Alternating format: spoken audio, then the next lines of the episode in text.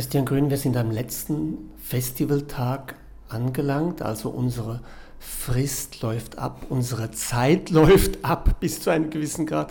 Und das ist ja ganz schön, dass wir im heutigen Programm auch ein Stück haben, das sich genau damit beschäftigt. Einerseits natürlich dieses Burnout, dieses Rauskippen aus der Zeit und auf der anderen Seite die Frist in einem Stück von Bernd Alles Zimmermann, das auf einem Text von Elias Canetti beruht, die Befristeten. Und da geht es eigentlich um die Frist, die uns im Leben gesetzt ist. Wir wissen nicht, wann das aufhört, unser Leben aufhört. Was wäre, wenn wir das wüssten? Es wäre wahrscheinlich ziemlich fürchterlich. Ähm, also erstmal muss man ja sagen, dass eben das, Befristetsein, und das kommt bei Zimmermann ähm, und, und äh, Canetti vor ihm eben raus, das Befristetsein nicht eine Erfind menschliche Erfindung ist, die sagt, bis dann und dann müssen sie das und das erledigt haben, sondern wir sind eben Befristete von Natur aus. Und diese Befristung lässt sich auch nicht umgehen und nicht aufheben, äh, weil wir irgendwann sterben werden. Und ähm, ich glaube, das Leben ist wesentlich darauf angewiesen, dass wir nicht wissen, wann das ist.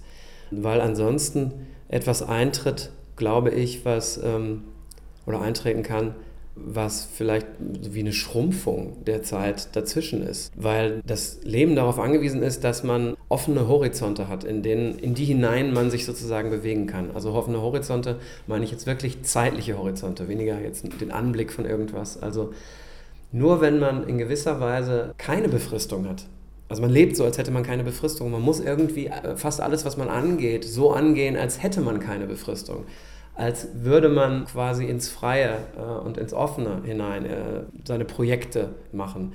Ähm, und wenn aber immer schon klar wäre, nicht nur, dass man stirbt, das ist klar, auch wenn man sich das nicht klar macht, sondern wann man stirbt, dann könnte man ja die Minuten schon gezählt haben bis dahin. Die Jahre, die Tage, die Stunden, die Minuten. Und die Zeit wäre in gewisser Weise jetzt schon abgelaufen. Ich erinnere mich, dass wir haben die Tage gezählt bis nach der Matura, also nach dem Abitur. Und eigentlich war das ein schlechtes Verfahren, nachträglich. Äh, man hat sich so ein bisschen auch um die Matura gebracht, weil es war wirklich so eine, eine Freude eigentlich auch die Matura hinter sich dann zu haben. Äh, insofern ist das nicht so eine gute Sache. Aber diese Befristetheit ist ja auch ein Thema in sehr, sehr vielen Büchern und Filmen.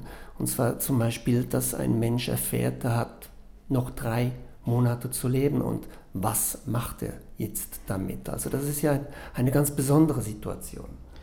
Das ist eine besondere Situation und also der Topos, der dann immer wieder kommt, der ja wahrscheinlich auch gar nicht so abwegig ist, ist, dass die Leute, äh, die das betrifft, sich dann auf das konzentrieren, was ihnen wesentlich ist und was sie immer schon tun wollten und dann sozusagen in erhöhter Intensität diese letzten drei Monate ähm, verbringen. Es gibt eine schöne ähm, Erzählung von Ray Bradbury über das Ende der Welt, wo halt ähm, auch angekündigt wird, dass, dass die Welt endet und zwar heute Nacht.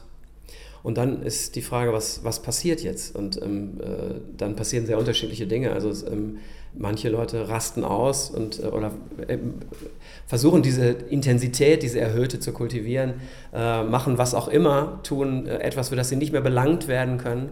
Aber der Protagonist und seine Familie äh, machen einfach ihren Abend ganz normal weiter und gehen dann, äh, sagen gute Nacht, gehen ins Bett und schlafen ein. Also das heißt, sie ändern einfach überhaupt nichts. Und das hat ja auch was. Also das heißt, im Bewusstsein dessen, dass es vorbeigehen wird, und zwar zu einem bestimmten Zeitpunkt, einfach genauso weiterzumachen, äh, wie man bisher gelebt hat. Und das dann halt mit Intensität aufladen, könnte man ja sagen. Ne? Wobei mit den, man hat nur noch drei Monate zu leben das wäre sicher der Moment, wo viele von uns bestimmte Dinge einfach sofort aufhören würden zu tun. Und das kann man gut verstehen. Vielleicht könnte es einen dazu, dass es so ist, könnte es einen dazu bringen, diese Dinge von vornherein gar nicht zu tun oder vielleicht jetzt schon aufzuhören. Christian Grüni, vielen Dank für diese spannenden Gespräche zum Musikfestival. Und ja, genießen wir jetzt noch die letzten Stunden unseres Musikfestivals.